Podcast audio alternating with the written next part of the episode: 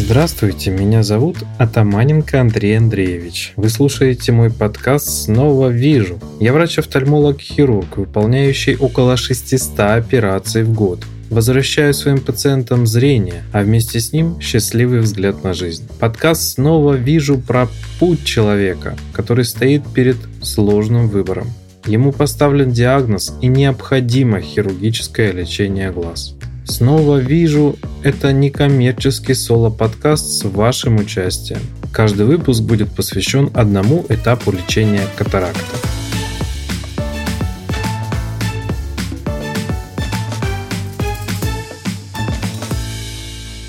Наш первый эпизод о том, что такое катаракта и кому может понадобиться замена хрусталика. Итак, вам стало известно, что у вас или ваших близких есть катаракта. Но вам пока не до конца понятно, что это такое. Представим себе теплый семейный вечер. Вы собираетесь сделать совместное фото. На вас смотрит объектив фотокамеры и все улыбаются. Фотограф нажимает на кнопку. Свет через объектив попадает на фотопленку и получается памятный кадр. Представили?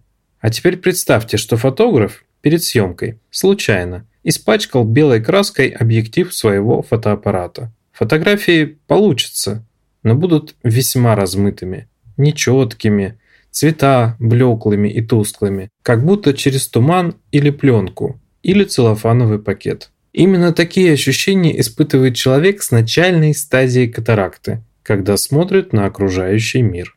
Почему, спросите вы? Давайте разбираться. В наших глазах принцип работы очень схож. Объектив глаза называется хрусталик. А когда этот хрусталик становится грязным и мутным, это и называется катаракта.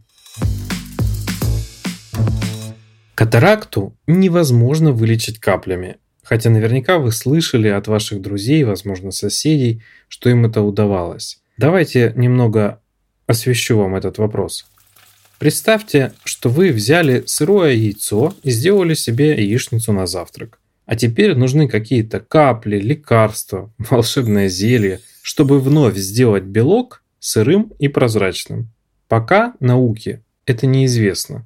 Разрушение белка приводит к его помутнению. Во всем мире единственным эффективным способом лечения катаракты является операция, которая заключается в замене вашего непрозрачного хрусталика на новый и идеально прозрачный.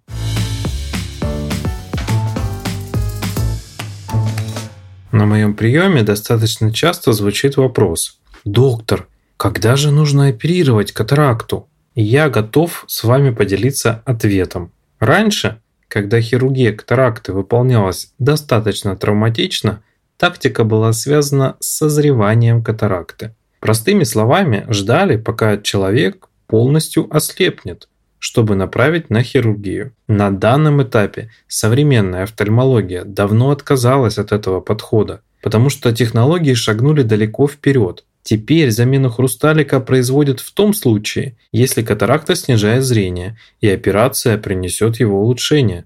А сделать это – на раннем этапе развития заболевания намного проще.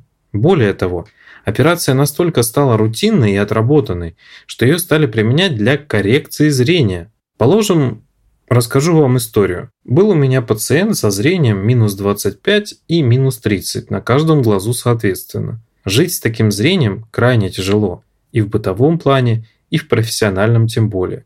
Замена хрусталика в таком случае – даже без наличия катаракты, дает человеку возможность реализоваться, работать, заводить семью, заниматься любимым хобби и прочее. И таких примеров очень много. Разрешите я вам предложу прочитать мои отзывы реальных людей, реальных пациентов, где мы осуществили эту хирургию, и пациенты были крайне довольны. Я оставлю ссылку в описании для того, чтобы было легче эти отзывы найти. И отвечая на ваш вопрос – сделать на раннем этапе развития заболевания операцию намного-намного проще. Еще достаточно частый вопрос, который я слышу. Доктор, а какие гарантии? Какое мое зрение будет после операции? Я отвечу так. В медицине, тем более в хирургии, я могу гарантировать только одно, что приложу все усилия для того, чтобы все было отлично. Операция по замене хрусталика – это замена всего одной детали в глазу. Весь глаз мы не меняем. Например, если в автомобиле ломается какая-то деталь, вы ее чините или меняете, но вы не меняете весь автомобиль. Поэтому качество зрения будет зависеть от множества факторов. В каком состоянии другие части глаза, а в частности, ваша фотопленка в глазу, она называется сетчатка. Как работает провод, соединяющий глаз и голову, он называется зрительный нерв. Как работает другая часть объектива глаза, она называется роговица и часто бывает неправильно изогнута, хотя многие люди об этом узнают лишь у меня на приеме. И какой искусственный хрусталик вы выбрали для конкретного глаза вместе с вашим доктором и многое-многое другое. Отвечая на заданный вопрос, если другие части глаза работают отлично, и вся диагностика и подбор искусственного хрусталика выполнены верно, и после операции не было проблем, то зрение будет достаточно высоким.